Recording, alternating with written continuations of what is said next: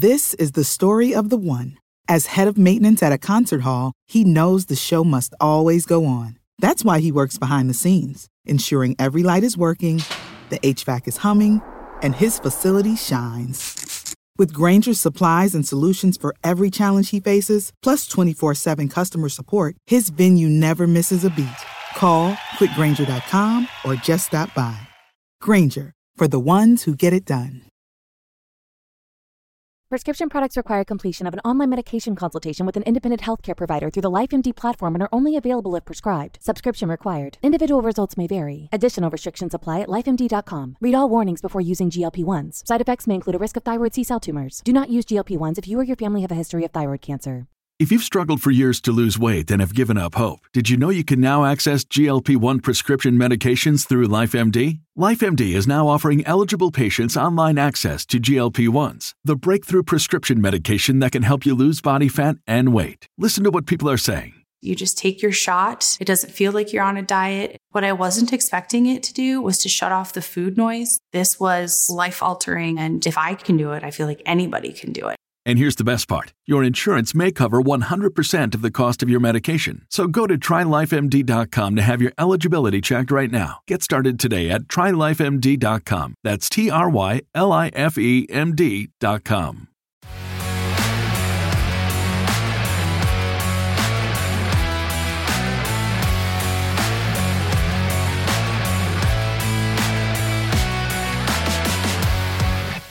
Herzlich willkommen zu Klartext Triathlon, der Triathlon-Podcast von 400 Watt FTP. Swim, Bike, Run, Podcast. Hallo und herzlich willkommen zu einem neuen Format von Klartext Triathlon, nämlich der Favoritencheck für das Rennen des Jahres, den Ironman Hawaii der Frauen. Ich freue mich schon wahnsinnig auf das Rennen und ich bin auch froh, dass du heute wieder bei unserem Favoritencheck dabei bist, Sebi. Hallo, wie sehr freust du dich denn schon auf den Samstag? Hi Alex, äh, ja, ich denke mindestens genauso wie, wie alle Triathlon-Fans da draußen. Ich habe zwar Hawaii selber noch nie aktiv äh, ja, mitgemacht oder ja, am, am Rennen teilgenommen, aber äh, ja, war 2019 auf der Insel ähm, im Rahmen vom Xterra, äh, von der Xterra WM, die dann auf Maui war und habe dann das Rennen als Zuschauer verfolgt und muss echt sagen, das hat mir damals schon gereicht bei den Temperaturen, bei der äh, ja, Luftfeuchtigkeit. Äh, insofern, ja, Hawaii ist einfach immer ein spezielles Rennen. Ähm, die klimatischen Bedingungen ja, fordern da wirklich einem alles ab. Und ja, definitiv auch wieder anders als Nizza. Aber ja, ist einfach schöner wieder so an den Ursprung des Triathlons zurückgekommen, zurückzukommen. So die, die letzten Tage und Wochen ist dieser Hype dann doch echt wieder ein bisschen ja, äh, aufgelebt worden, auch wenn es halt tatsächlich diesmal nur die Frauen sind. Ähm, aber ich glaube, es ist tatsächlich fast umso geiler, wenn man sich jetzt wirklich mal komplett darauf konzentrieren kann und den Frauen einmal die Bühne schenken kann, die sie verdienen. Ähm, ja, und ich denke auch, das Feld, das wir diese am Start haben, ähm, da äh, eigentlich gibt's nicht viel zu sagen, weil es extrem geil ist, aber wir stellen euch jetzt trotzdem natürlich die Tops nochmal ein bisschen genauer vor.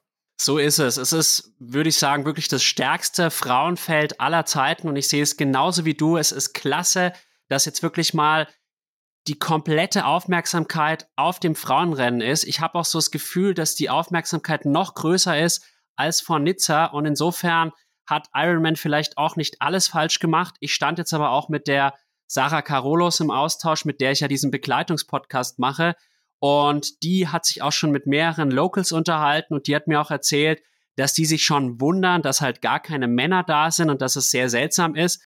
Und was ich auch relativ unterhaltsam fand, dass die Sarah gemeint hat, so schlimm findet sie es jetzt gar nicht. Es ist halt heiß, ein bisschen warm, hohe Luftfeuchtigkeit, aber ihr macht es gar nicht so viel aus. Und vielleicht sollte man an der Stelle erwähnen, ich habe heute mal den Blick auch auf die Wettervorhersage gewagt und tatsächlich für Kona am Samstag 28 Grad.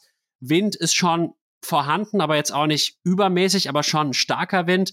Und insofern glaube ich, sind die Bedingungen auch für ein schnelles Rennen nicht schlecht. Und man muss auch sagen, auch die deutschen Karten sind ja wirklich vorhanden mit Anne Haug und Laura Philipp. Haben wir auch zwei absolute Tops dabei, die sicherlich um das Podium, vielleicht auch um den Sieg mitspielen können.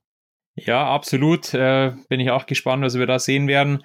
Ähm, du hast gerade schon erwähnt, 28 Grad hört sich nicht viel an, aber die Luftfeuchtigkeit tut dann tatsächlich Übriges. Also ich denke, es wird auf jeden Fall kein einfaches Rennen, aber wir werden, ja, denke ich, schon wieder sehr, sehr schnelle Zeiten sehen, wenn der Wind dann auch entsprechend mitspielt. Insofern, äh, ja, ich denke, die Mädels sind alle super, super gut darauf vorbereitet, sind schon teilweise ja bis zu drei Wochen äh, auf der Insel, äh, um sich da speziell auf das Highlight vorzubereiten und äh, ja, ich glaube, mit den Mädels können wir vielleicht starten, die da wirklich so den, den Fokus drauf gelegt haben, dass sie gesagt haben, sie wollen ja wirklich äh, ja den diese besonderen klimatischen Verhältnisse einfach äh, sich denen komplett stellen und und da so, so gut wie möglich sich anzupassen. Äh, Gibt es dann auch wieder ganz andere Athletentypen, die dann ein paar Tage vor dem Rennen dann erst anreisen, ähm, weil es dann vielleicht auch sagen, ja, wenn ich zu lange in, in so extremen Bedingungen trainieren muss, dann verliere ich auch wieder eine Energie.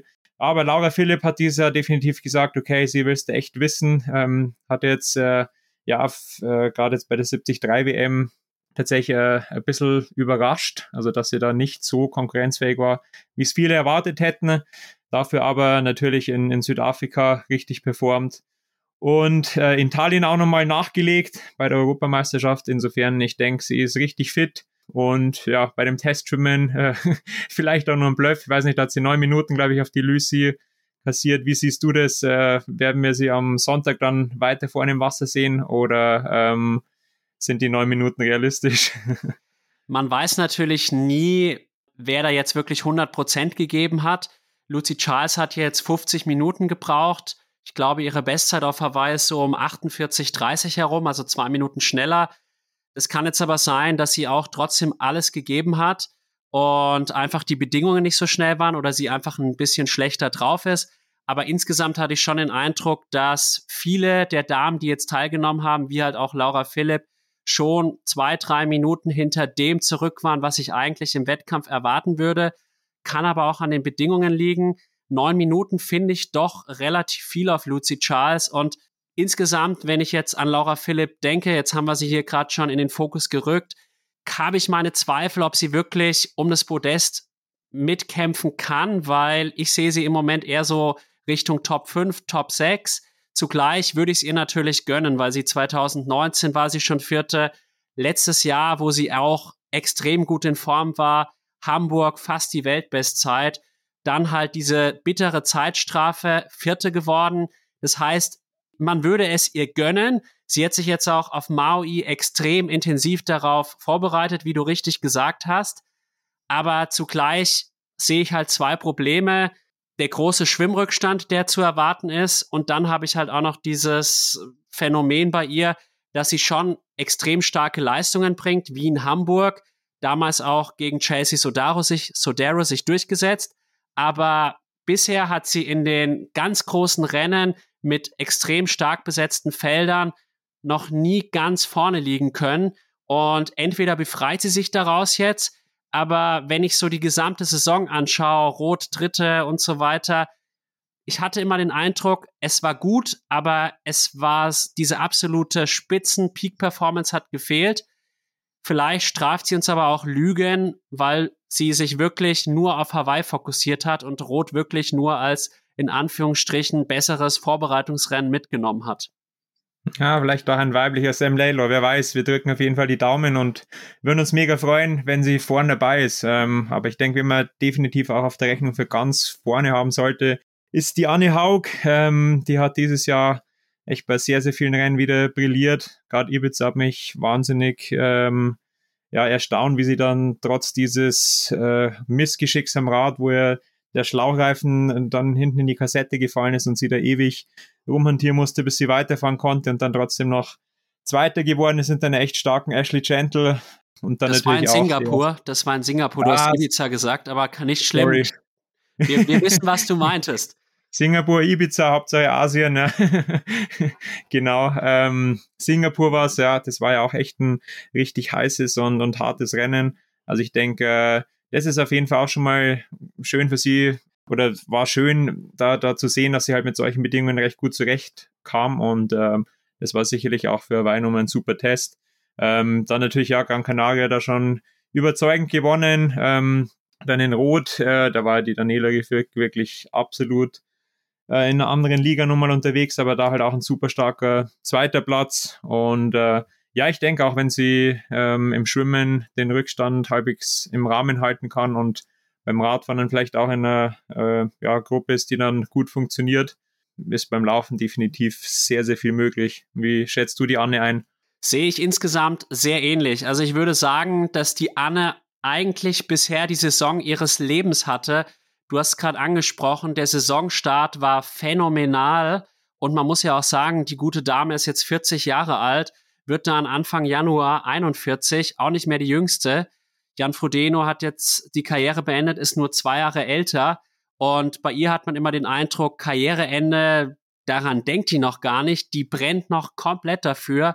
Das sagt sie ja auch immer, dass sie einfach für den Triathlon so brennt. Aber letztlich hatte sie in Rot und auch in Singapur einfach, vor allem in Rot, das Pech, dass Daniela Rief einen Sahnetag hatte. Aber Daniela Rief hat auch nicht jeden Tag einen Sahnetag. Und vielleicht hat ja jetzt in Hawaii jetzt Anne diesen Sahnetag und kann nochmal einen zweiten Hawaii-Titel gewinnen. Also Podium würde ich fast sagen, traue ich ihr zu 100 Prozent zu. Ich kann mich eigentlich an kein einziges Rennen von ihr erinnern in den letzten fünf Jahren, wo sie nicht auf dem Podium war. Und insofern eine Top-Kandidatin. Ich denke halt auch, dass der Schwimmrückstand entscheidend sein wird. Wie viel kassiert sie auf eine Lucy Charles? Wie viel verliert sie auch, auch auf eine Chelsea Sodero? die jetzt, wenn ich jetzt an Haug, Philipp, Matthews denke, wohl am stärksten einzuschätzen ist im Schwimmen.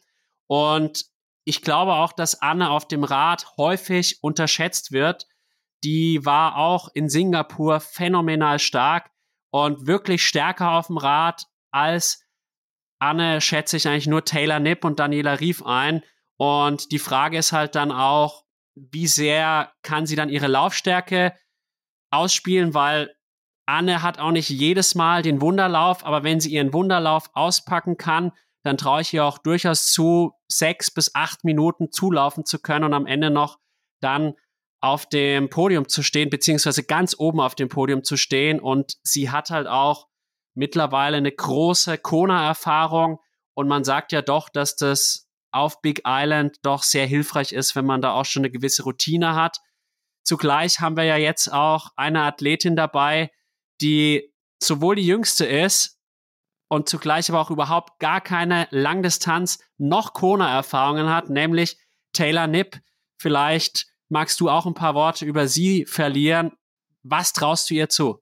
Ja, ähm, sowohl äh, jetzt ein Kona Rookie als auch eine sehr arrivierte Athletin. Der wusste jetzt nicht genau, wie du überleitest, aber dann starten wir mit der Taylor. Ich hätte sonst mit der Daniela weitergemacht. Die haben wir jetzt auch schon ein paar Mal erwähnt. Nee, aber auf Taylor Nipp bin ich äh, brutal gespannt. Die verfolgt ja gerade tatsächlich einen sehr ähnlichen Weg wie Christian Blumenfeld, tanzt auf sehr vielen Hochzeiten, will auch bei Olympia dabei sein und nicht nur dabei sein, sondern auch vorne mitmischen. Ähm, als amtierende 73-Weltmeisterin, ja, glaube ich, ähm, müssen wir die auf jeden Fall auf der Rechnung haben. Und also ich denke, sie kann sich tatsächlich auch sogar ein bisschen einen größeren Schwimmrückstand leisten, weil die am Rad einfach eine absolute Macht ist.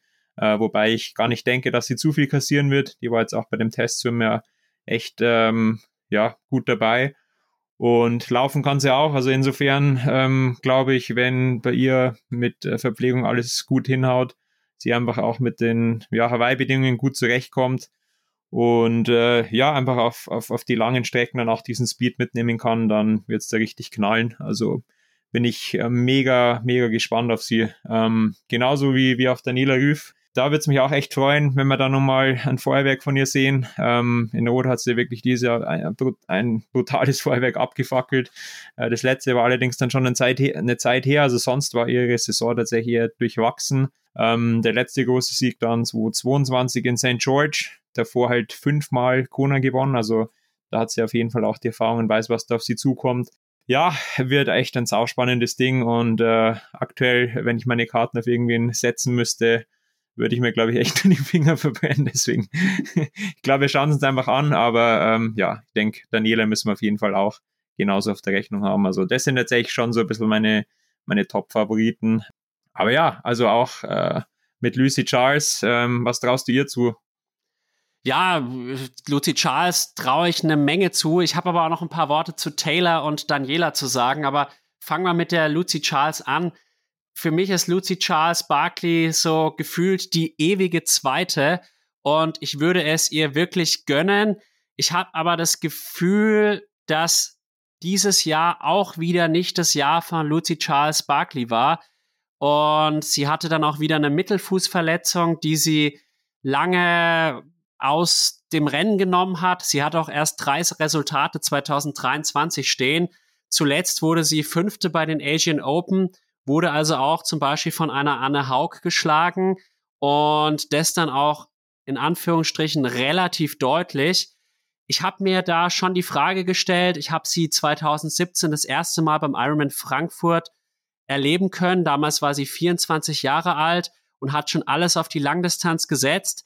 Und da habe ich immer so das Gefühl, jetzt in den letzten zwei Jahren war das vielleicht schon zu viel, hat sie sich da und ihrem Körper zu viel zugemutet, weil sie jetzt doch auch ein bisschen verletzungsanfällig war. Erst die lange Hüftverletzung 2022. Aber Lucy Charles Barkley wird auf jeden Fall lange das Rennen mitbestimmen können, weil sie halt einfach eine geniale Schwimmerin ist, hat sie im Testevent auch gezeigt. Sie hat dann auch sicherlich vielleicht Begleitung von einer Lauren Brandon, vielleicht ist auch eine Rebecca Clark gar nicht so weit hinter ihr, aber das sind halt Athletinnen, die jetzt für den Gesamtsieg auf Hawaii keine Rolle spielen. Das heißt, die sind in Anführungsstrichen jetzt irrelevant und es wird halt dann auch so ein bisschen entscheidend sein, wie groß ist ihr Vorsprung und wie lange kann sie den halten? Welche Gruppendynamiken gibt's dahinter? Haben wir dann quasi eher eine größere Schwimmgruppe mit vielen Favoritinnen, wo dann halt auch auf dem Rad sehr, sehr viel passiert?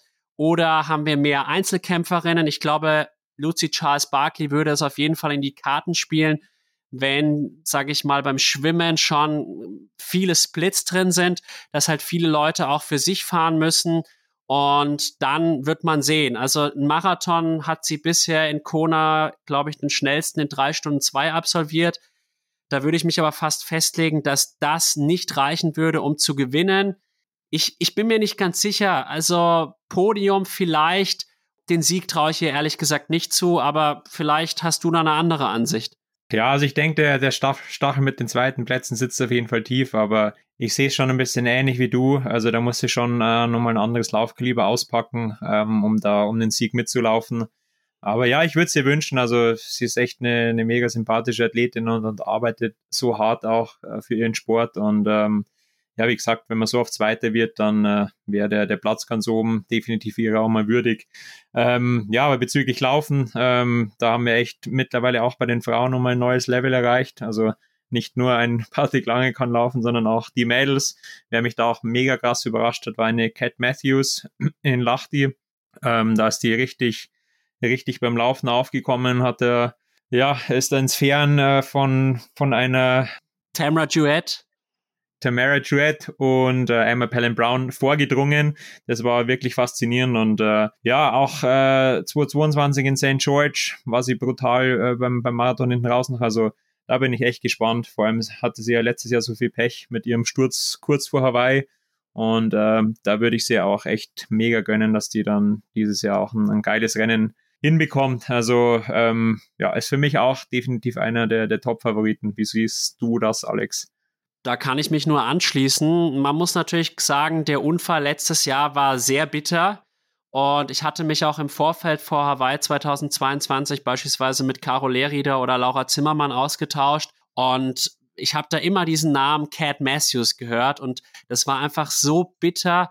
Und man muss ja wirklich heilfroh sein, dass sie dann auch so schnell wieder fit war. Sie war dann auch in Oceanside am Start, konnte dann auch im April schon wieder ein Ironman-Rennen gewinnen. Und natürlich am Anfang der Saison nach so einer Verletzung, nach so einem Sturz, da bist du noch nicht auf dem höchsten Level. Und es ist davon auszugehen, dass sie in Lachti schon in einer ziemlichen Topform war, aber dass wahrscheinlich auch alles auf Hawaii ausgerichtet ist, sodass ich da vielleicht sogar noch eine gewisse Leistungssteigerung möglich sehe. Und du hast es angesprochen, die hat nicht nur in, war nicht nur in der Sphäre von einer Emma Pallant Brown, sondern sie war am Ende auch stärker als eine Emma Pallant Brown, was wirklich zeigt, auf was für einem Level da Cat Matthews unterwegs war. Schwimmerisch schätze ich sie ähnlich ein wie jetzt eine Daniela Rief Und dann wird halt auch die Frage sein, gibt es eine sehr gute Bike-Gruppe? Ich traue einer Cat Matthews auch durchaus zu, bei einer Daniela Rief zumindest lange mitzufahren. Und letztlich könnte sie eine Daniela Rief auch ziehen lassen, weil schon davon auszugehen ist, dass sie etwas schneller läuft als Daniela Rief. Daniela ist jetzt sicherlich auch eine gute Läuferin, aber wie wir alle wissen, ihre Siege werden übers Radfahren gebildet. Und ja, vielleicht spielt auch noch Lisa Norden eine Rolle, die ja auch eine sehr gute Schwimm-Rad-Kombination hat, dann sicherlich beim Laufen nicht das Niveau hat, um jetzt ganz nach vorne zu kommen, aber sie kann auf jeden Fall Einfluss nehmen, weil sie halt auch bekannt ist für eine sehr große Radstärke. Und ich habe Cat Matthews doch sehr, sehr stark auf der Rechnung, muss ich sagen. Und warten wir es ab. Am Ende werde ich dich doch auch noch festlegen, wen du jetzt aufs Podium setzt. Du mich natürlich auch. Da, da kommen wir jetzt heute beide nicht drum rum. Aber lass uns doch auch noch mal ein bisschen über Daniela Rief sprechen, weil da sind wir, glaube ich, noch nicht so ins Detail gegangen. Ich hatte so den Eindruck bei ihr in letzter Zeit, entweder sie gewinnt das Ding oder das Ding geht für Daniela Rief-Verhältnisse wirklich in die Hose, wie jetzt zuletzt in Lachti. Ja, also ich glaube, sie hatte da auch echt äh, relativ viel psychisch jetzt auch zu verarbeiten. Ähm, vor kurzem ist sie auch noch ihr Vater verstorben und äh, die Zusammenarbeit mit Brad Sutton ist auch mal eine Zeitung unterbrochen worden. Jetzt hat sie allerdings sich wieder dazu entschieden, es äh, mit Brad Sutton nochmal zu probieren. Also es wird auch spannend, äh, wie da die Transition dann gelingt auf Hawaii. Ähm, aber ich, ja, ich denke, das ist eine Problematik, die, die viele Profis ab einem gewissen Punkt haben, wenn du einfach so viele Erfolge hattest und da nicht wirklich komplett gefestigt bist und dann halt ja, dann auch äh, privat dann Rückschläge hast, ähm, wird's echt, äh, wird die Luft echt irgendwann dünn und da ähm, gehört dann schon echt viel dazu, dass du dann auf dem Niveau dich dann auch weiter noch bewegst, weil ja, die Jungen kommen von unten nach, die sind super motiviert, die ziehen einfach durch, ja, denen, denen sind solche Sachen relativ egal. Ähm, aber klar, also je länger du in dem Sport bist, desto ja, weniger Spaß macht dann das, das Training tatsächlich auch, muss man auch einfach so ehrlich sein. Es ist halt doch Hochleistungssport und da gehst du dann trotzdem nicht jeden Tag lachend dann immer äh, ja, ins Training. Und ähm, ja, bin ich echt gespannt. Also ich denke, bei ihr wird es eine extreme mentale Komponente, wenn ihr da am Tag X, der sehr bald schon ist, äh, alles, alles zusammenbekommt, werden wir definitiv wieder mit ihr rechnen müssen. Also Rot war einfach wieder ja eine, eine absolute Show ihrer Dominanz. Und ähm, ja, ich würde sie auf jeden Fall auch nochmal gönnen. Also sie ist auch eine super sympathische Athletin und äh, was sie in den Sport reinsteckt, ist einfach irre. Also wenn man auch so diese Geschichten aus ihrem Training kennt, was sie da teilweise mitgemacht hat, auch unter Brad Sutton, das ist schon abartiger, wenn du da irgendwie einen Marathon auf der Bahn laufen musst und äh, es ja, zwar Wasserbäche irgendwie dann neben der Bahn stehen, aber du äh, quasi eine Strafrunde laufen musst, wenn du die anrührst. Ich weiß nicht, ob das tatsächlich so stattgefunden hat oder ob die da tatsächlich auch dann ein bisschen, äh, ja, quasi die, die, die, den Ge die Gegner äh, Lügen strafen wollen und, und quasi halt immer so ein super hartes Training oder, oder so eine Diktatur da ähm, einem vorgaukeln wollen und im Endeffekt trainieren sie vielleicht auch sehr smart, weiß man nicht. Aber der Brad Sutton ist schon für sehr, sehr harte, äh, für sein sehr, sehr hartes Trainingsregime berüchtigt. Insofern, ähm, ja, wird eine, wird eine Wundertüte, aber entweder Top oder Flop, ja. Wir werden sehen. Sehe ich auch so. Ich habe ja mit der Svenja Tös am Anfang des Jahres einen Podcast geführt, übrigens auch in Hawaii am Start, werden wir auch gleich noch über die Deutschen sprechen. Und die hat wirklich gesagt, es war bockhart, die ist dort hingekommen und der hat sie erstmal als Amateurin bezeichnet und teilweise musste sie an einem Tag, glaube ich, 54 Kilometer oder sowas laufen und dann war sie auch erstmal verletzt und es war wirklich irre. Und sie hat dann auch nach einem Jahr gesagt, sie packt es jetzt nicht mehr. Sie hatte zwar letztes Jahr die Saison ihres Lebens mit, glaube ich, drei Ironman oder vier Ironman-Siegen sogar und hat dann gesagt, nee, das packt sie nicht mehr. Sie braucht jetzt da auch noch mal einen neuen Trainer, weil sie das psychisch nicht packt. Und Daniela Rief macht es schon sehr, sehr lange mit. Und ich denke mir auch, gerade bei Brad Sutton gilt das Prinzip Fit or Fact. Und bei ihm halt wirklich kann es durchaus mal sein, dass man auch Fakt ist. Vielleicht ist es auch deswegen so, dass eine Daniela Rief halt auch so schwankende Ergebnisse hat, weil sie hatte ja kurz vor Rot schon in der Schweiz beim 70.3 ein krass gutes Rennen, wo sie auch eine Ashley Gentle hat stehen lassen und zwar deutlich. Und dann kam Rot aber ich frage mich halt auch, wie viel mentale Energie hat sie in Rot gelassen. Sie ist auch schon fünfmal Ironman World Champion. Sie hat in Rot die Weltbestzeit aufgestellt. Das war wirklich das krasseste Rennen, was ich jemals gesehen habe von einer Frau. Und da frage ich mich halt auch, wie sehr brennt sie jetzt noch dafür? Also hat sie noch diesen Willen, den sie quasi hatte, als sie das erste Mal in Kona gestartet ist? Das finde ich doch sehr interessant. Zugleich habe ich gehört, dass sie erwähnt hat, dass es womöglich ihr letzter Kona-Start ist. Sie ist jetzt 36 Jahre alt und das ist eigentlich, wenn man an Hannah Haug oder sowas denkt, kein Alter, aber sie hat halt schon alles erreicht in diesem Sport. Sie war die Dominatorin und ich glaube, sie hat jetzt nochmal alles reingesteckt. Langes Höhentrainingslager, sich auch nochmal drei Wochen intensiv in Hawaii vorbereitet. Und bei ihr wird es halt auch sehr entscheidend sein, wie schnell sie den Schwimmrückstand gut machen kann. Und ein Unterschied zu den Vorjahren gibt's aber, und den sehe ich in Taylor Nipp, weil wir haben jetzt hier mit Taylor Nipp eine weitere Radfahrerin, die ich zumindest auf der Mitteldistanz auf dem Rad stärker einschätze als eine Daniela Rief. Ja, es wird super spannend. Ähm, also ich glaube, letzten Endes, wie, wie du auch richtig gesagt hast, das, äh, die, die Psyche wird es ausmachen, wie viel sie noch dafür brennt. Ähm, also wenn sie da noch ein ähnliches Feuer wie, wie der Jan hat, wobei er auch gesagt hat, bei ihm hat schon so ein bisschen nachgelassen, aber bei den großen Rennen oder vor allem jetzt auch in Milwaukee hat er auf jeden Fall nochmal geschafft, das, das richtig zu entfachen. Ähm, müssen wir definitiv mit, mit ihr rechnen. Also äh, ich denke auch, dass sich da beim Radfahren super viel tun wird und fände es natürlich auch schön, wenn da gewisse äh, Rückstände dann auch entstehen und, und wir halt dann nicht wieder diese Gruppendynamiken haben, wobei das letztes Jahr eigentlich auch relativ, relativ fair war. Äh, insofern ähm, da denke ich, werden wir dann super spannendes Rennen sehen, wo dann auch der, ja, der Sieger verdient am Ende ganz oben steht genau, Wind natürlich immer, immer eine Thematik. Das war ja auch äh, relativ krass, wo, wo der Fares als Sultan damals gewonnen hat. Du hast ja ähm, teilweise dann auch Winde, die dann stark drehen.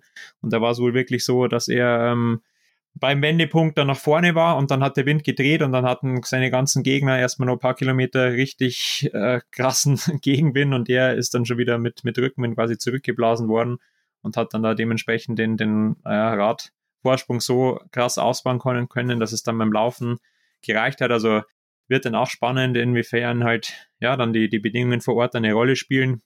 Auch beim Schwimmen schon, der, der Wellengang, das macht da definitiv was aus. Also spielt dann einen guten Schwimmer auch nochmal mehr in die Karten. Ähm, Endeffekt, denke ich, wird es echt dieses Jahr ein super enges Rennen. Ähm, da können wir uns echt auf einen geilen, geilen Fight freuen. Und äh, ja, ich denke, jetzt haben wir ganz gut äh, Daniela Rief noch abgerundet. Ähm, dann ist es jetzt Zeit, dann nochmal die amtierende Weltmeisterin mit ins Boot zu holen. Chelsea Sodaro, wie schätzt du sie ein, Alex?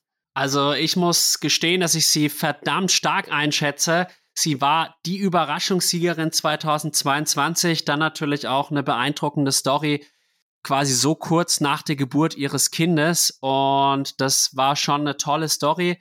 Und die hatte 2022 in Hamburg, glaube ich, ihren ersten Ironman. Da ist sie noch so ein bisschen unterm Radar geflogen und dann war sie auf einmal da. Und sie hatte, wie ja auch Gustav Iden, dieses Jahr eine schwierige Saison, weil wahrscheinlich auch viel auf sie zukam nach dem Titel und dann viele Pressetermine, viel Ablenkungen. Es ist immer schwierig, der amtierende Weltmeister oder die amtierende Weltmeisterin zu sein. Und sie hatte auch eine schwierige Saison mit einem DNF in Rot und dann auch einem DNF in Ibiza. Also das war wirklich jetzt eine verkorkste Saison am Anfang, kann man wirklich sagen. Aber jetzt ist sie so stark zurückgekommen. Sie ist dann auch in Singapur bei wirklich ähnlichen Bedingungen wie auf Hawaii heiß, aber auch eine extrem hohe Luftfeuchtigkeit so, so stark gelaufen, ist dann noch aufs Podium gekommen und das war der Moment, ich, vielleicht erinnerst du dich an den damaligen Race Talk nach den Asian Open, wo ich dann gesagt habe, ich lege mich fest, Chelsea Sodaro wird eine entscheidende Rolle beim Ironman Hawaii spielen und das kann ich auch nochmal gut begründen. Sie ist eine sehr ausgeglichene Athletin, sicherlich eine ordentliche Schwimmerin. Ich schätze so ja, zwischen vier und fünf Minuten, denke ich, wird sie verlieren. Aber von den anderen Top-Favoritinnen, über die wir gesprochen haben, neben Lucy Charles, ist sie für mich noch die, die am ehesten beste Schwimmerin. Und die ist auch eine sehr, sehr starke Radfahrerin, hatte letztes Jahr, glaube ich, auf Hawaii den dritten Radsplit. Und läuferisch braucht die sich von niemandem zu verstecken. Da könnte es sogar sein, dass sie noch stärker ist als eine Anne Haug, was fast unmöglich ist. Ja, ähm, also ich glaube eben auch, dass, dass das Rennen in Singapur schon ein, ein ziemlich guter Gradmesser für Hawaii war. Ähm, das war, ist jetzt doch auch schon eine, eine, Zeit zurück, aber da kommt man wirklich auch sehen, okay, wer kommt mit den Bedingungen gut zurecht und wer nicht so. Da bin ich echt gespannt, wie die da die, die Transition dann, dann hinbekommen, jetzt am Wochenende. Ja, ich glaube, du hast eigentlich so ziemlich alles zu, zu Chelsea Sodaro gesagt. Eben auch, dass jetzt in der zweiten Saisonhälfte so super stark zurückgekommen ist. Von daher, das haben wir schon oft gesehen, dass halt äh, Leute, die, die jetzt gerade in der ersten Saisonhälfte halt nicht so gut waren oder teilweise auch das ganze Jahr eigentlich nicht performt haben, wie, wie wir vorher schon kurz hatten, Sam Laidlaw war dieses Jahr da definitiv, definitiv auch das beste Beispiel dafür. Müssen wir, denke ich, äh, schon ein paar mehr Leute noch auf der Rechnung haben. Genau, und weil du es vorher schon mal kurz angesprochen hattest, äh, wen wir noch aus deutscher Sicht sonst am Start haben, ähm, da bin ich natürlich auch richtig gespannt auf unsere Daniela Bleimehl. Dann Svenja Tös haben wir noch, Laura Zimmermann, Leonie Conchala und Laura Jansen, die ja auch für das Skinfit Racing Team startet, wo ich auch ein paar Jahre mit drin war.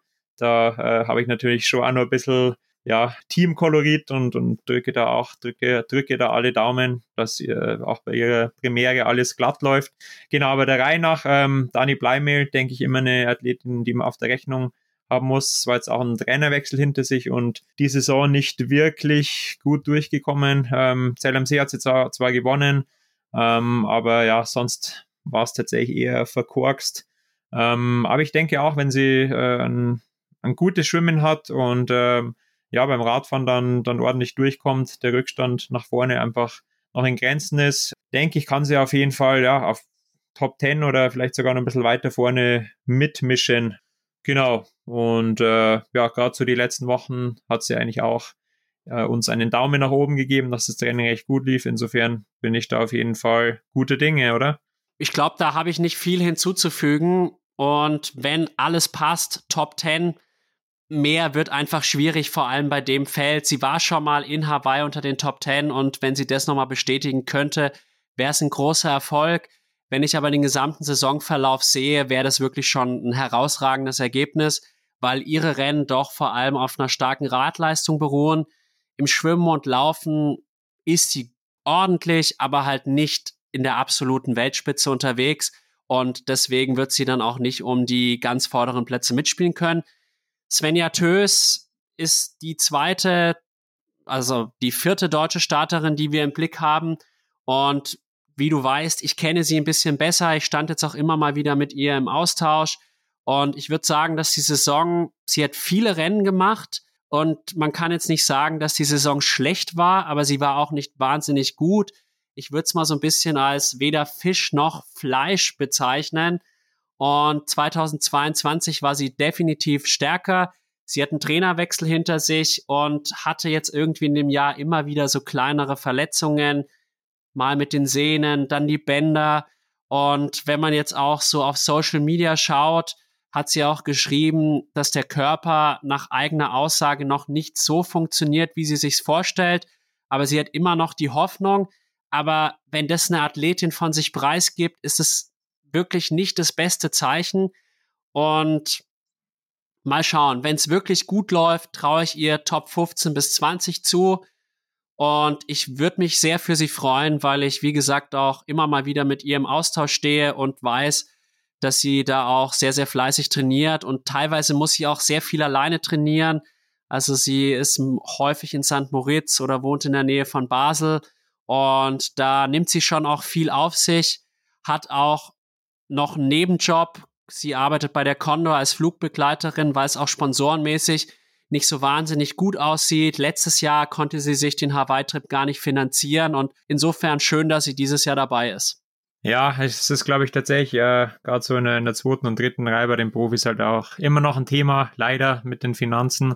Ähm, aber ja, freue mich, wenn sie es dann trotzdem irgendwie hinbekommen. Und äh, ja, allein da am Start zu stehen, ist schon so eine Riesenehre. Und äh, ja, alles andere ist dann einfach das i-Tüpfelchen. Ich glaube, da darf man sich dann selber auch nicht zu viel Druck machen und muss dann schon auch realistisch bleiben und äh, genau, drücke da aber auf jeden Fall auch alle Daumen und ja, weil du es gerade hattest, ähm, da schwingen dann natürlich schon immer so die persönlichen Sympathien mit, wenn man Athleten einfach auch selber gut kennt. Ähm, Laura Zimmermann ist auch eine der Athletinnen, die ich auch schon lange kenne und äh, ja, viele Rennen, die auch schon gemeinsam bestritten habe, im Trainingslager mit ihr schon zusammen unterwegs war und äh, ja, Würzburgerin auch aus deiner Ecke. Da bin ich auch sehr gespannt. Hat eigentlich auch echt eine ordentliche Saison dieses Jahr wieder gehabt, ähm, vor allem auf der Langdistanz. Ähm, hinten raus beim Laufen, äh, da schlägt dann immer ihre Stunde. Schwimmen ist natürlich immer noch so ein bisschen ihre Baustelle. Äh, das wird da schon auch entscheidend sein auf Hawaii wieder, ob sie das halbwegs im Rahmen halten kann. Beim Radfahren ähm, auf jeden Fall gut Druck am Pedal. Klar, jetzt im Vergleich zu einer Taylor Nipp oder Daniela Rief oder auch ja, jemand wie der Anne Haug ähm, fehlt ja schon noch ein bisschen, aber ähm, ja, an einem guten Tag traue ich auf jeden Fall auch einiges zu und hoffe auch, dass sie da ihr Ergebnis vom letzten Jahr nochmal deutlich verbessern kann. Wobei sie halt tatsächlich jetzt auch eher nicht so der, der Hawaii-Typ ist, wie ich auch äh, ja aus, äh, aus, aus vielen ähm, anderen Erzählungen von ihr so ein bisschen raushören konnte. Genau, dann haben wir noch äh, Leonie Conchale. Vielleicht kannst du zu, zu Leonie, Leonie noch ein paar Worte sagen. Ja, natürlich. Ich muss gestehen, dass ich sie jetzt noch bisher nicht so gut kannte. Das erste Mal habe ich sie nach dem Ironman Frankfurt wahrgenommen, als sie sich für die WM qualifizieren konnte als SIP-Platzierte. Sie hat jetzt vor wenigen Wochen in Posen einen 70-3 gewonnen und bei ihr, das zieht sich irgendwie durch alle deutschen Athletinnen mit Abstrichen natürlich bei Anna Haug, und Laura Philipp so durch, dass das Schwimmen doch auch die Problemdisziplin ist. Also sie ist für Profiverhältnisse wirklich eine recht schwache Schwimmerin und es ist jetzt auch nicht irgendwie böse gemeint. Wir müssen da natürlich auch immer so den Vergleich ziehen. Natürlich schwimmt sie besser als viele andere, aber für Profiverhältnisse halt einfach nicht auf dem besten Level. Und die Rad-Lauf-Kombi ist sicherlich sehr ordentlich aber du weißt selber, wie das ist, wenn man halt einen deutlichen Schwimmrückstand hat und dann auch vielleicht nicht eine Gruppe bekommt, dann wird es einfach verdammt schwierig, da noch eine wichtige Rolle im Rennen zu spielen. Ich glaube, auch bei ihr ist einfach die Teilnahme schon ein großer Erfolg. Die wird ihr Bestes geben und unter Umständen wird sie dann eben unter den Top 25 zu finden sein und dann kann man einfach happy sein und sie wird happy sein und vielleicht laden wir sie dann auch mal in den Podcast ein, damit ein paar mehr Leute Leonie Conchala kennenlernen. Und dann haben wir noch Laura Jansen, wo ich schon sagen muss, dass sie eine sehr gute Arbeit eigentlich die, dieses Jahr geleistet hat. Und die hat ihren ersten Hawaii-Start. Du kennst sie auch persönlich, hatte ich jetzt den Eindruck. Vielleicht magst du da noch ein paar Worte über Laura Jansen verlieren. Ja, tatsächlich äh, nicht persönlich persönlich, aber ähm, habe das mitbekommen eben, dass sie jetzt in einem Skinfit-Team ist.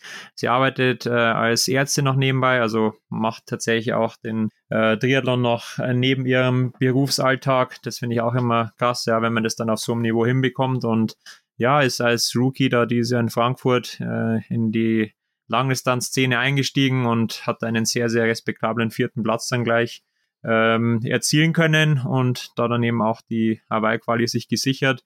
Und äh, ja, insofern ähm, ist, glaube ich, ganz gut, wenn du da erstmal auch nichts zu verlieren hast. Das erste Mal ist immer ganz besonders. Kann ich mich selber noch dran erinnern. Erste Langdistanz ist halt wirklich äh, all out, aber ähm, du lernst sehr, sehr viel ähm, und meistens läuft es dann tatsächlich auch besser als so die, die Langdistanzen, die danach kommen. Also so war es bei mir auch. Ich war da echt super happy und das wünsche ich ihr auf jeden Fall auch dieses Wochenende für Hawaii, dass sie dann auch mit den Bedingungen gut zurechtkommt. Sonst auch alles funktioniert mit Verpflegung und äh, das Material hält. Dann äh, denke ich, müssen wir sie auf jeden Fall auch echt für ein richtig gutes Resultat auf der Rechnung haben.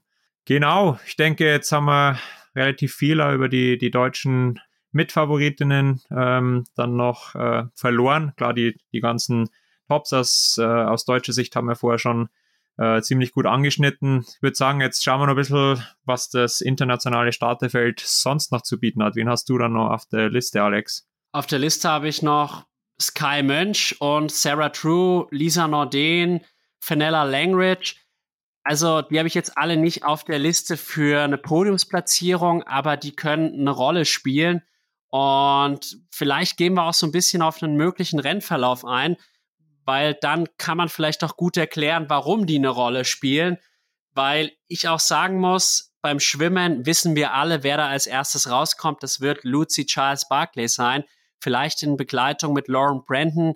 Vielleicht ist es dann auch so, dass Lucy sich sagt, okay, ich schenke jetzt der Lauren quasi den First Out of the Water. Und dann ist es aber wirklich so, dass ich halt dann Taylor Nipp und Fenella Langridge und auch Sarah True am ehesten zutraue, einen nicht zu großen Abstand zu haben. Also ich würde jetzt mal schätzen, zwischen einer und zwei Minuten würde ich jetzt bei Nip und Langridge sagen. Und insofern wird eine Fenella Langridge, die ja letztes Jahr auch ein sehr, sehr starkes Rennen gemacht hat auf Hawaii, Sechste wurde, wird eine Rolle spielen können in dem Rennen, weil sie auch auf dem Rad nicht schlechter einzuschätzen ist als eine Lucy Charles Barkley. Und so circa fünf Minuten hinter Lucy Charles sehe ich halt Leute wie Lisa Norden, Chassis Sodero, Daniela Rief. Und dann wird halt für mich entscheidend sein, habe ich vorhin auch schon angedeutet, ob halt, wie weit eine Anne, eine Laura oder eine Cat hinter Sodero und Reef sind, Reef sind, weil es gab in der Vergangenheit schon Rennen, wo sie auch mit dabei waren, aber es gab auch Rennen, wo sie dann einiges im Wasser verloren haben. Und das wird, glaube ich, für die weitere Renndynamik auch auf dem Rad sehr entscheidend sein. Und vielleicht magst du auch noch ein bisschen auf die Raddynamik eingehen, die wir jetzt so erwarten angesichts des Schwimmergebnisses. Ja, also das, Schwimmen wird auf jeden Fall vorentscheidend sein. Ähm, wie schnell sich dann auch, auch Gruppen bilden. Also wir hatten es ja letztes Jahr bei den Männern auch so, dass ähm, Max Newman, Sam Laidlow und wer war da noch vorne dabei? Ich glaube, die waren auf jeden Fall zu, zu zweit oder zu dritt. Die haben da echt richtig aufs, aufs Tempo gedrückt und das wird bei den Frauen, denke ich, auch entscheidend sein, ob der eine Athletin vorne allein arbeiten muss oder ob es dann relativ schnell schon zu, zu einem Zusammenschluss kommt. Also ich denke, in dem Fall ist es für Lucy Charles wahrscheinlich auch gar nicht so sinnvoll, beim Schwimmen zu viel zu investieren, weil, ähm, weil sie genau weiß, dass halt dieses Jahr auch nochmal deutlich mehr Radstärke im Feld ist. Äh, vielleicht, ja, ist sie da ein bisschen taktischer und, und schaut einfach, dass sie da relativ schnell dann auch in einer, in einer guten Gruppe ist und meine auch mit, Sarah True und, und Langridge, äh, wenn die da gut fahren, ähm, müssen die anderen schon erstmal rankommen. Und äh, ja, eventuell ist, ist dann auch eine Taylor Nipp halt beim Schwimmen schon so weit vorne, ja, dass die dann auch relativ schnell aufschließen kann. Und dann nimmt es auch nochmal eine ganz andere Entwicklung. Und äh, ja, aber auch eine, eine Daniela Rief, ich meine, wenn ihn gute Schwimmen erwischt, äh, ist ja auch einiges zuzutrauen, dass sie da relativ schnell nach vorne kommt. Und dann ist es natürlich für alle, die halt dann weiter dahin sind, wird schon extrem schwer. Und äh, ja, wenn so eine Gruppe da mal gut durchmarschiert mit so starken Radfahrern, dann können da auch echt mal richtige Abstände nach hinten entstehen. Gerade wenn dann auch ein paar Leute dann isoliert werden. Ähm, also ja, wird super, super spannend. Ähm, aber letzten Endes glaube ich trotzdem, dass es dann beim Laufen auch wieder entschieden wird. Hoffe auch, dass wir halt auch einen ähnlich geilen Fight äh, bekommen, wie wir es letztes Jahr vor allem bei den Männern auch gesehen haben. Ähm, meine, bei den Frauen war es dann tatsächlich irgendwann relativ offensichtlich, dass die Chelsea das holt und äh, ja, das würde ich mir einfach dieses Jahr für das, für das Frauenrennen wünschen, ja, dass da mal richtig zur Sache geht. Wäre dann auch nochmal eine deutlich, ähm, ja, ist eh schon eine geile Werbung, dass sie jetzt quasi ihr eigenes Rennen haben mit vollem, vollem Fokus auf, auf dem Rennen. Ähm, aber wenn es dann auch quasi ja ums Podium oder um den Sieg dann nochmal richtig zur Sache geht, das wird dem Ganzen schon nochmal das, das i-Tüpfelchen aufsetzen. Insofern, ähm, ja, ich bin echt hyped. Freue mich, dass dieses Wochenende das Wetter richtig beschissen wird. dann werde ich mir das ähm, mal schön reinziehen und äh, die, die Offseason mal so richtig äh, Offseason sein lassen. Das ist eine gute Idee. Ich werde auch die Nachtschicht einlegen. Und ich denke, es kommt sehr darauf an, wie groß sind die Rückstände auf die Spitze für Chelsea Sodero und Anne Haug nach dem Radsplit, weil ich habe schon das Gefühl, dass das Rennen auch schon auf dem Rad zumindest vorentschieden sein könnte, weil ich sagen muss, ich sehe halt Taylor Nipp. Und ich bin einfach ein großer Taylor Nipp-Fan. Ich muss auch gestehen, ich würde gerne noch ein paar Worte über sie verlieren an der Stelle, weil ich heute auch noch einen Podcast bei der Triathlon Hour über sie gehört habe. Und die ist phänomenal, die Frau. Ich erinnere mich auch noch an 2021 Samorin mit Scheibe und Rennrad ist sie da an den Start gegangen, hat die schnellste Radzeit gemacht und dann am Ende gewonnen, als wäre es nichts mit einer Leichtigkeit die ganze Weltspitze stehen lassen. Dann ihr Auftritt bei den US Open, 70.3 WM, wo sie noch gesagt hat, das war ein schlechtes Rennen von ihr, von den reinen Wattzahlen und so weiter. Das muss man sich mal vorstellen. Sie hat um eine Sekunde eine Bestzeit auf der Mitteldistanz aufgestellt bei einem Ironman und dann ist sie trotzdem mit dem Rennen gar nicht so 100% zufrieden. Und es ist wirklich eine verrückte Athletin. Also die versucht jetzt in Paris anzutreten, im Triathlon, im Zeitfahren, also bei den Spezialistinnen im Radfahren, nimmt jetzt Kona mit, ist 70.3 Weltmeisterin, gewinnt PTO-Rennen, also wirklich fast noch krasser als Blumenfeld. Und so wie ich Taylor Nipp kenne, gehe ich davon aus, dass sie, wie ich ja vorhin schon gesagt habe, nach einem moderaten Schwimmrückstand ziemlich schnell aufs Pedal drücken wird und offensiv da reingeht, weil sie hat ja auch nichts zu verlieren. Wenn sie hochgeht, dann sagen alle, ja, gut, war ja klar, sie ist Kona-Rookie, aber wenn sie halt drauftritt und sie, sie gewinnt das Ding, ähnlich wie Sam Laidlow beispielsweise, dann feiern sie alle und sie ist der neue Triathlon-Gott. Und also ich bin wirklich ein großer Fan. Ich, ich, du merkst ja, wie ich hier in Schwärmen komme. Ich komme auch überhaupt gar nicht zum Punkt, aber auf jeden Fall. Ja, ich glaube, ich glaube, was ihr Riesenvorteil ist, ja tatsächlich nichts zu verlieren und das, ähm, das kann echt viel ausmachen. Also ich kann mich, ja, also ich kann deine Euphorie komplett verstehen, weil das ist, äh, feiere ich auch richtig, wenn, wenn halt Athleten einfach aber erstens auf, auf so vielen verschiedenen Distanzen und Formaten so konkurrenzfähig sind und dann halt auch einfach, äh, ja, dann viele Leute immer Lügen strafen und sagen, ja, das geht nicht und dann kommen die und, und beweisen dir das Gegenteil. Einfach auch mit, mit dem Rennrad da so das Feld zu bügeln, also ja, machen dann irgendwie so die, diese, diese ganzen äh, Aerotests und, und, und Stunden im, im Windkanal für manche dann echt zunichte. Ist dann schon echt, echt krass, ja, aber einfach geil zu sehen, dass es so Athletentyp noch gibt. Und ähm, ja, also ich, ich fände es auch richtig geil, wenn ihr da mal, mal richtig reinfeuert am Wochenende. Absolut. Und das tut der Sportart halt auch gut. Also ich glaube, eine Laura Philipp, eine Anna Haug, eine Cat Matthews, als die gesehen haben, Taylor Nipp steht auf der Startliste, da hat ja keiner mit gerechnet. Die hat eine völlig neue Dynamik da reingebracht und es ist einfach nur geil. Ich würde wirklich sagen, dass der ein oder andere sich so gedacht hat, Mensch, scheiße, jetzt dachte ich, jetzt gewinne ich es dieses Jahr, jetzt kommt da die Taylor Nipp, jetzt gewinnt die das und äh, waren vielleicht schon so ein bisschen enttäuscht. Also das ist wirklich eine Überraschung gewesen. Als ich das gesehen habe, wusste ich auch gar nicht, wisst es jetzt wirklich ernst? Das kann ich mir nicht vorstellen, aber anscheinend ist es ein Familienausflug und die geht da mit einer relativen Leichtigkeit rein.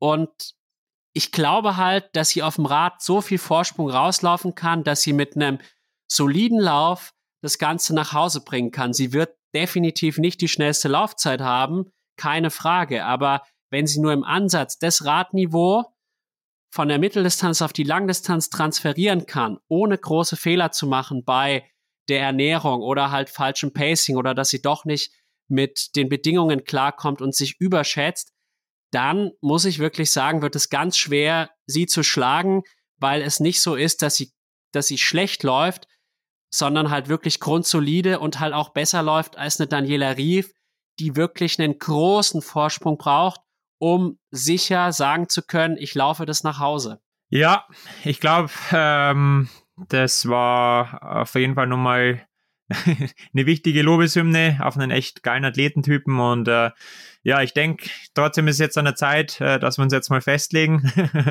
Alex, du musst dran. ich lasse dir jetzt mal den, den Vortritt als äh, Host und äh, Gründer von Klartext Triathlon und ja, bin gespannt, wen du am Wochenende auf dem Podium siehst. Also, ich denke, wen ich da auf die einsetze, das hast du jetzt so ein bisschen rausgehört. Taylor Nipp, ich muss auch gestehen, ich will die unbedingt hier in den Podcast holen. Und wenn ich diesen, wenn ich sie in den Podcast hole, dann, ja, dann feiere ich extrem. Das, was ich jetzt eigentlich sagen wollte, das verkneife ich mir jetzt. Sonst ist vielleicht der ein oder andere peinlich berührt. Und dann auf Platz zwei Anne Haug und auf Platz 3 Chelsea Sodero. Was ist dein Tipp? Ja, jetzt muss ich natürlich was anderes sagen, sonst, sonst wäre es ja langweilig. Okay, ähm, ich traue der, der Anne diesmal tatsächlich den, den Sieg zu, würde, würde sie auf eins setzen, aber dann tatsächlich auf zwei Taylor Nipp und an drei Cat Matthews, der würde ich es auch echt, echt nochmal noch mal gönnen dieses Jahr. Genau, das ist meine Prognose. Insofern, äh, ja, let's bring it on. Let's bring it on, das ist das perfekte Schlusswort. Und natürlich die Frage geht auch raus an euch. Lasst uns Kommentare da. Wer gewinnt den Ironman Hawaii der Frauen 2023? Ich bin gespannt, was ihr uns mitzuteilen habt. Und wenn euch unsere Arbeit gut gefällt, dann freuen wir uns über eure Unterstützung in Form von Spenden auf Red Circle oder PayPal, positiven Feedback. Wir freuen uns auch darüber, wenn ihr den Podcast auf den sozialen Medien teilt oder uns auch auf den sozialen Medien folgt. Und vielen Dank fürs Zuhören und wir sind wirklich hyped und freuen uns auf den Ironman Hawaii. Aloha, bis zum Wochenende und eine schöne Woche. Ciao, ciao.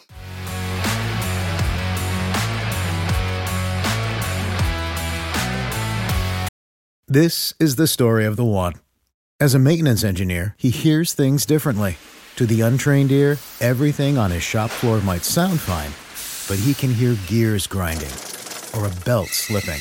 So he steps in to fix the problem at hand before it gets out of hand. And he knows Granger's got the right product he needs to get the job done, which is music to his ears.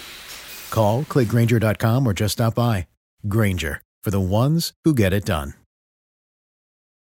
When you need mealtime inspiration, it's worth shopping Kroger, where you'll find over 30,000 mouthwatering choices that excite your inner foodie. And no matter what tasty choice you make, you'll enjoy our everyday low prices, plus extra ways to save, like digital coupons worth over $600 each week. You can also save up to $1 off per gallon at the pump with fuel points. More savings and more inspiring flavors make shopping Kroger worth it every time. Kroger, fresh for everyone. Fuel restrictions apply.